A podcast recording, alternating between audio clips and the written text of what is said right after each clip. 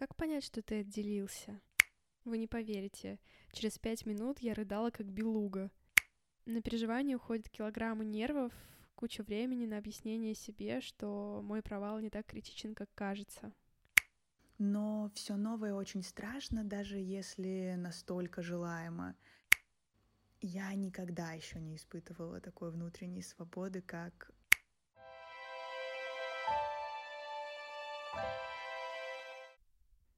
Всем привет! Меня зовут Лера Плошкина, и это подкаст «Спроси себя почему». Подкаст о том, как я пытаюсь разобраться в себе и в окружающем мире с помощью психотерапии.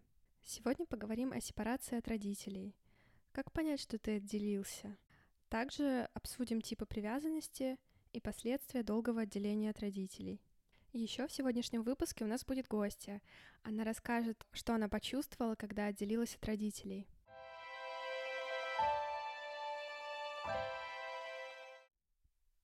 Казалось бы, что тут сложного? Повзрослел, уехал учиться в другой город, обзавелся своим гнездышком.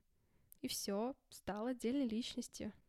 Но нет, не все так просто. Почему некоторые взрослые ищут партнера, который будет выполнять родительскую роль? Например, решать все важные вопросы за него или за нее, контейнировать тревогу, холить или леять своего партнера как ребенка. В таком случае может иметь место незавершенная сепарация. Признаков незавершенной сепарации на самом деле довольно много. Самый важный — это, во-первых, э, что вы не можете эмоционально и физически отделиться от родителей. Второе, э, что вы позволяете родителям вмешиваться в отношения с вашим партнером или с вашими детьми. Третье, испытывать сильное чувство вины. Это может быть обида, злость, вина или ненависть а также переживаете некий конфликт, который проявляется в виде двойственных чувств. С одной стороны, вы хотите стать независимым, а с другой стороны, хотите оставаться ребенком и получать заботу. В этом выпуске мы с вами разберемся, от чего зависит сепарация и что происходит, когда родитель не хочет вас отпускать во взрослую жизнь. Недавно я посмотрела вебинар э, Натальи Дмитриевой, психотерапевта из Центра Метафора — он назывался «Незавершенная сепарация как причина психосоматики». Уточню, что сегодня мы не будем касаться психосоматики, а сфокусируемся на вопросе сепарации. Реклама этого вебинара мне попалась в Таргете в Инстаграме. Неудивительно, ведь я часто блуждаю по просторам интернета в поисках книг и статей по психотерапии. Тема вебинара меня зацепила, и я стала читать описание. Вы не поверите, через пять минут я рыдала как белуга — кто-то сочтет меня чересчур сентиментальной, но очень большая драма моей жизни связана с тем, что моя мама не хотела отделиться от меня, отпустить меня во взрослую жизнь. Я воевала с ней годами в попытке отстоять свои границы и, как следствие, приобрела психосоматику, которая сильно подпортила мою веселую бурную юность. Казалось бы, связь не очевидна. Психосоматика может возникнуть из-за многих причин — но вспомнив самые худшие годы войны с мамой и соотнеся даты своих обострений, я почувствовала, это оно. Рыдала я потому, что злилась на маму за то, что никак не могла донести до нее, что я уже взрослая. Эта драма подтолкнула меня разобраться, а что же пошло не так? Почему одни родители спокойно отпускают детей во взрослую жизнь, а другие нет? Что особенного в контакте таких родителей и их детей? Как чувствуют себя дети и как они пытаются справиться с этим? Давайте попробуем вместе разобраться. Основная часть материала взята из лекции Натальи Дмитриевой. Э, хочу передать ей огромное спасибо за такой полезный вебинар. Что же такое сепарация? Это способность личности отделять себя, свои чувства, мысли, эмоции от значимого близкого. Это накопленный опыт автономного поведения — также здесь важно затронуть семейную сепарацию. Семейная сепарация — это процесс перестройки межличностных отношений между членами семьи в связи с взрослением детей. Осознанное отдаление друг от друга, эмоциональное принятие этого факта, формирование чувства независимости и преобразование поведения. Влияние сепарации от родителей на развитие детей изучали такие ученые, как Кляйн, Малер, Фрейд, и Эйнсворт. Венгерский психиатр Маргарет Маллер а, вела стадии сепарации индивидуализации ребенка. Маргарет считают одной из центральных фигур в становлении психоанализа. В основном она изучала детский психоанализ и разрабатывала теорию сепарации индивидуализации в развитии ребенка. Маргарет разделяет стадию сепарации и индивидуализации на четыре частично пересекающиеся подфазы. Первая – это фаза дифференциации, ребенку от 5 до 8 месяцев. В этой фазе развития младенец осознает существование мира, не связанного с его матерью. Появляется социальная улыбка. Это реакция на окружающую среду, но направленная по большей части на мать. К концу этой фазы ребенок проявляет обратную сторону той же реакции – тревогу при встрече с незнакомым, то есть распознает незнакомых людей в своей окружающей среде. Если отношения с матерью благоприятные и спокойные, реакция на незнакомцев преимущественно характеризуется любопытством. Если же отношения неблагоприятные – тревога становится более заметна. Ребенок начинает разделять позитивные и негативные эмоции по отношению к другим, полагаясь на такое расщепление, чтобы справиться с противоречивыми чувствами. Вторая фаза – это фаза практики, ребенку от 8 до 16 месяцев. Фаза практики отмечена возрастающей способностью ребенка отделяться от матери. Сначала он учится ползать, а затем ходить. Эти краткие периоды разлуки прерываются частым воссоединением, чтобы напомнить о себе и подзарядиться. И такое поведение демонстрирует первое проявление амбивалентности ребенка. Третья фаза – это фаза воссоединения. Ребенку от 16 до 25 месяцев. В фазу воссоединения расширяющийся мир ребенка зарождает в нем признание обладания своей идентичностью, отдельной от других. Воссоединение с матерью и потребность в ее одобрении формируют понимание того, что она и все другие — это отдельные реальные люди. В это время роль матери заключается в том, чтобы поощрять эксперименты ребенка с индивидуализацией, но в то же время обеспечивать постоянный источник поддержки и подпитки. Нормальный двухлетний ребенок не только имеет крепкую связь с родителями, но также учится временно отделяться от них, испытывая при этом скорее печаль, чем ярость или гнев. При воссоединении с родителем ребенок, скорее всего, будет чувствовать себя счастливым, но также и злится из-за расставания. Заботливая мать переживает ребенку и никак не наказывает его за злость. После множества расставаний и воссоединений у ребенка формируется устойчивое самоощущение, любовь и доверие к родителям, а также здоровая амбивалентность по отношению к другим людям. На самом деле здоровая амбивалентность — это очень интересная штука. Я относительно недавно себя поймал на мысли, что склонна идеализировать людей и в какой-то мере мне сложно принять, что в человеке есть и хорошая, и плохая сторона, и то, что человек может иногда совершать плохие поступки, но при этом это не отменяет его каких-то хороших качеств. Вернемся к фазе воссоединения. Так вот, мать, она может реагировать иначе. Либо слишком рано отталкивать ребенка и препятствовать воссоединению. Это, возможно, из-за собственного страха близости. Либо мать может настаивать на тесном симбиозе — возможно, из-за собственного страха одиночества и потребности близости. В любом из этих случаев ребенок обременяется чрезмерным страхом быть покинутым или поглощенным, который отражается от страхов его матери. В результате этого ребенок может так и никогда и не вырасти в эмоционально независимое человеческое существо. Проявляющаяся в более поздней жизни неспособность личности достигать близости в отношениях отражает эту фазу развития в детстве – когда взрослый человек сталкивается с близостью, он может воскресить из детства воспоминания либо об опустошенном чувстве, чувстве одиночества, всегда преследовавшем его попытки установить близкий контакт, либо ощущение удушья от постоянного присутствия матери. Тот, кто игнорирует ее, рискует лишиться материнской любви. Тот, кто потакает ей, рискует лишиться себя. В моем случае это было скорее удушье, и из-за этого у меня возникли некоторые проблемы с близостью. А, мне очень сложно было подпускать к себе людей близко, потому что я боялась, что они будут пытаться слиться со мной так же, как моя мать пыталась в детстве. Вот, и эту проблему сейчас мы прорабатываем с моим терапевтом, пытаясь э, сделать так, чтобы на примере наших отношений с терапевтом я получила опыт здоровой близости — в которой тебя не поглощают полностью. К концу второго года жизни, если предыдущие уровни развития были пройдены успешно, Ребенок вступает в фазу установления константности объекта, когда он понимает, что отсутствие матери автоматически не означает ее полную пропажу. Ребенок учится переносить амбивалентность и фрустрацию. Признается временная природа материнской злости. Он также начинает осознавать, что его собственная ярость не уничтожит мать. Он начинает ценить понятие безусловной любви и принятия и формирует способность сочувствовать и сопереживать.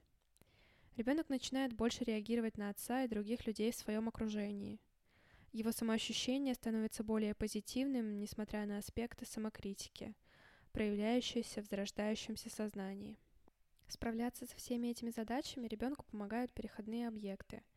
Это знакомые вещи, например, плюшевые медведи, куклы, одеяло, которые как бы олицетворяют собой мать, и которые ребенок везде носит с собой, чтобы облегчить себе разлуку. Переходные объекты — это один из первых компромиссов, на который идет развивающийся ребенок в попытке разрешить конфликт между необходимостью укрепить свою автономию и потребностью в зависимости. Конце концов, при нормальном течении развития переходный объект оставляется за ненадобностью. Происходит, когда ребенок усваивает постоянный образ, успокаивающий и защищающий материнской фигуры. Проблемы сепарации и индивидуализации повторяются и в подростковом возрасте — когда вопросы идентичности и близости с другими вновь выходят на первый план. В то время как двухлетний малыш пытается завоевать одобрение и восхищение родителей, копируя их идентичность, подросток пытается копировать сверстников и перенимает поведение, осознанно отличающееся или даже диаметрально от поведения родителей. Поведение становится формой поиска новой идентичности, а не укрепления уже сформировавшейся. Взрослые люди порой продолжают искать успокоение с помощью переходных объектов из-за того, что обречены на непрекращающуюся борьбу за достижение константности объектов, доверия и собственную идентичность. Например, принцесса Диана находила утешение в переходных объектах, содержа зверинец из 20 мягких игрушек на своей кровати.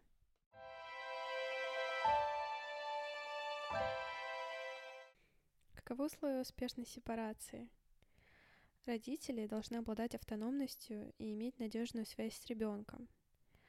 Также они должны воспринимать его таким, какой он есть, а не таким, каким им хотелось бы видеть. Родители не должны запрещать ребенку открыто выражать свои чувства, признавать и понимать эти чувства, а также не игнорировать потребности ребенка в их раскрытии. Поощрять выражение независимых мыслей, чувств и действий в соответствии с возрастом ребенка – быть способным выражать понимание, поддержку и обеспечивать воспитание, когда ребенку это нужно. Демонстрировать э, эффективную психологическую независимость, спрашивая ребенка прямо, чего он хочет, и открыто выражать собственные чувства. Ну и просто быть примером для ребенка. А как человеку во взрослом возрасте понять, что он отсепарировался от родителей? На этот вопрос нам поможет ответить гостья, которая поделится с вами своим опытом она расскажет, э, что она почувствовала, когда осознала, что отделилась от родителей.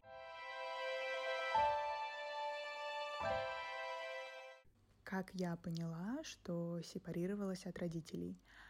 Я бы назвала это чувство повторным рождением.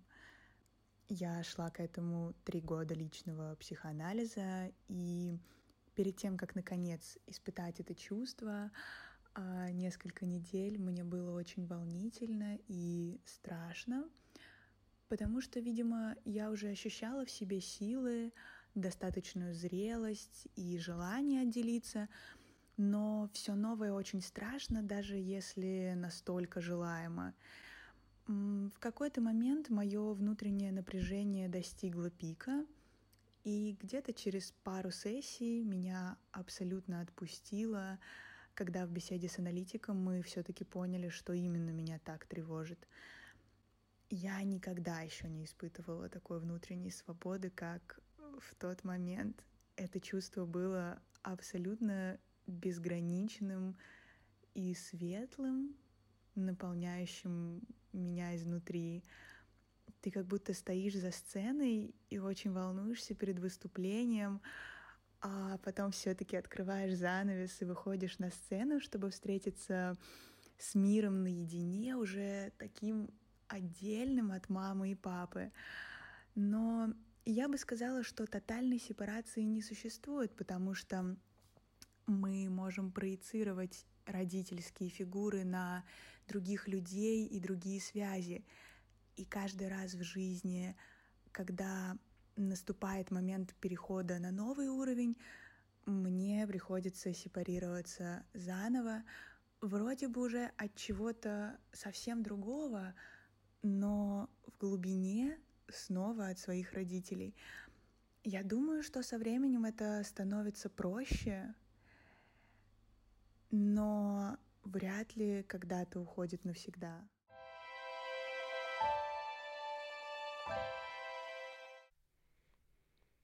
Сепарация от родителей подразумевает здоровую привязанность. Рассмотрим стили привязанности по Мэри Эйнсворт. Мэри Эйнсворт — это канадский и американский психолог. Она известна своими работами по теории привязанности. Первое. Надежный стиль привязанности. У детей с надежным стилем привязанности матери отзывчивы, внимательно относятся к нуждам детей и проявляют к ним любовь. У таких детей возникает уверенность, что в случае необходимости родитель будет доступен и придет на помощь. Любовь, надежность и доступность родителя сформировали у надежно привязанных детей базовое чувство доверия к другим людям, ценность собственного «я», а также хорошее понимание собственных чувств и чувств другого человека. В последующем люди с надежным стилем привязанности находят баланс между независимостью и близостью в межличностных отношениях. Они умеют делиться своими чувствами с другими людьми и обращаться за помощью. Им доступны более продуктивные способы разрешения сложных жизненных проблем. Второй стиль привязанности — это тревожно-амбивалентный. У детей с тревожно-амбивалентным стилем привязанности матери крайне непоследовательны во взаимоотношениях. Они относятся к детям то с заботой и чуткостью, э, то пренебрегают их потребностями — Противоречивость материнского поведения оставляет малышей в неуверенности относительно того, поддержит ли их мама, если они будут в ней нуждаться. В последующем такие люди слабо регулируют границы собственного «я». В межличностных отношениях доходит почти до слияния и потери личных границ. Такие дети подвержены страху одиночества, поэтому проявление партнером потребности в автономности – переживается ими как желание их оставить. В близких отношениях тревожно-амбивалентные люди зависимы, ревнивы, не чувствуют психологической дистанции, склонны к внедрению в психологическое пространство своего партнера. Третий стиль привязанности – это избегающий. Матери детей с избегающим стилем привязанности нечувствительны к эмоциональному состоянию, потребностям это приводит к защитному поведению ребенка, который для того, чтобы избежать новых разочарований в матери, избирает отстраненную и безразличную манеру поведения. В дальнейшем такие люди обесценивают значение близких отношений. Это закрепляется в их поведении, и они становятся отчужденными. Проявление потребности в близости воспринимается такими детьми как угроза, поэтому они либо дистанцируются и избегают интимных отношений – либо часто меняют партнеров, не беря на себя ответственность за складывающиеся отношения. У меня был тревожно-амбивалентный тип привязанности.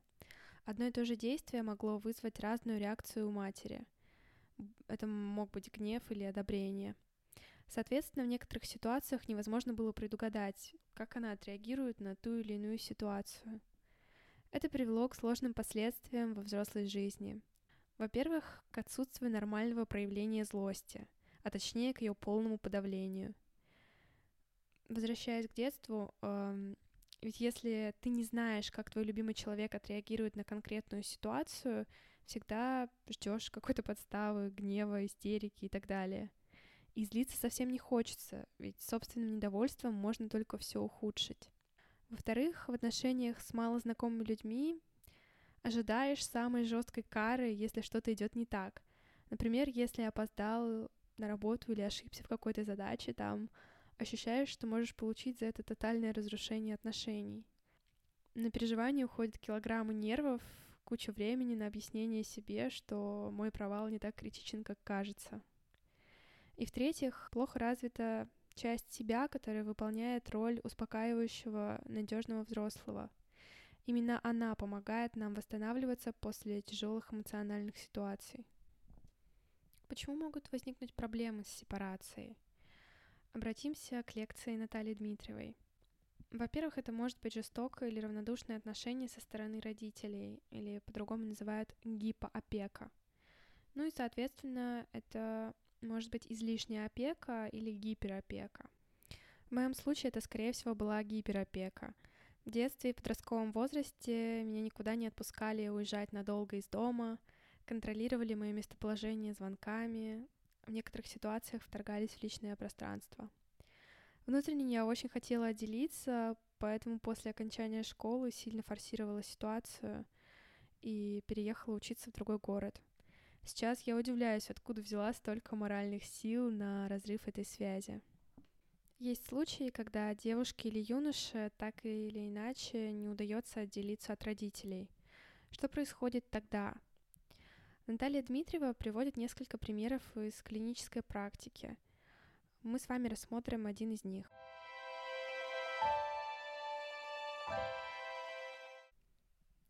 Э, в общем, пациентка Натальи — это девушка 25 лет, работающая в ВУЗе. Она недавно вышла замуж испытывает трудности в отношениях с мамой, мужем и с коллегами. Жалобы на невозможность выстроить здоровые отношения с мамой. Живут с мужем отдельно от матери, но она не отпускает ее от себя. Ревнует к зятю, постоянно вмешиваются в их жизнь. Помнит, как в детстве родители развелись, мать воспитывала ее одна, сдувала пылинки, потому что у дочери были частые ангины – Мать гиперопекала дочь, навязывала свое мнение и не позволяла себе перечить. «Молчи», — часто говорила она дочери. «Хорошие девочки не злятся». Мать и сейчас стремится присутствовать в жизни дочери постоянно. Муж обвиняет клиентку в инфантильности, лени, детском поведении, угрожает разводом. Клиентка отмечает, что не умеет общаться по-взрослому, да фактически ни с кем, ощущает себя маленькой девочкой. Клиентка хочет наладить отношения с мужем и коллегами и больше не пускать мать в свою жизнь. Наталья решила разобраться, почему же мать себя так ведет, почему она гиперопекает свою дочь. И, собственно, это ей удалось. Она пригласила мать клиентки на сеанс и выяснила причину.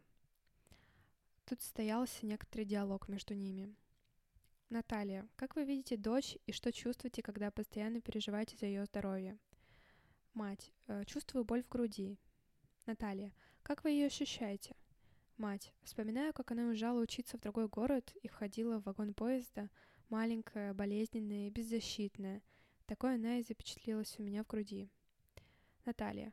Дочь отучилась, вышла замуж, живет отдельно от вас, а в ваших воспоминаниях она все еще стоит на вокзале в таком несчастном облике. Отсюда ваша гиперопека — и постоянное беспокойство о дочери, которой с ваших слов становится все хуже и хуже. Наталья. У вас негативный образ дочери, не соответствующий реальности. Посмотрите сейчас на свою дочь. Какой вы хотите ее видеть? Мать. Не знаю. Наталья. Обращаясь к дочери. Пока мы поработаем с вашей мамой, посидите в холле и найдите у себя внутри ее позитивный образ. Наталья, обращаясь к матери. Поищите у себя внутри позитивный образ дочери. Мать. Не могу вспомнить. Она всегда была больной и несчастной. Что случилось до того, как ваша дочь стала несчастной? Она родилась больной? Мать. Нет, когда ей было три года, от меня ушел муж, и поведение дочери резко изменилось. Она стала часто болеть и грустить. Наталья. Каким ребенком была ваша дочь до ухода отца? Мать. Веселой, активной хохотушкой. Наталья. Что вы при этом чувствовали? Мать. Радость. Наталья, попробуйте представить и придумать новый образ счастливой, взрослеющей, самостоятельной дочери. Представьте, какой вырастет эта счастливая девочка, какой она будет в 10, 15, 20 лет, что вы чувствуете, осознаете ли необходимость обоюдной сепарации. Мать, мне стало легче. Комментарий от Натальи. Важно не спешить и дать матери время для проявления в ее сознании нового позитивного образа – можно использовать метафору, образ, картинку, объединяющую эмоции, чувства и ощущения для осознания целостности образа. Работая с дочерью, с ее матерью, Наталье удалось помочь разрешить проблему в отношениях этих женщин и помочь матери осознать, что ее дочь повзрослела, э, стала самостоятельной, а дочери как-то отделиться от матери, признать свою взрослость. Спасибо большое, что дослушали этот выпуск до конца. Я надеюсь, вам было интересно. Мне очень важна ваша обратная связь, поэтому оставляйте отзывы на любых подкаст-платформах, где есть мой подкаст. Пишите комментарии, э, ставьте оценки. Ну и подписывайтесь на телеграм-канал. Ссылка в описании к выпуску. До встречи!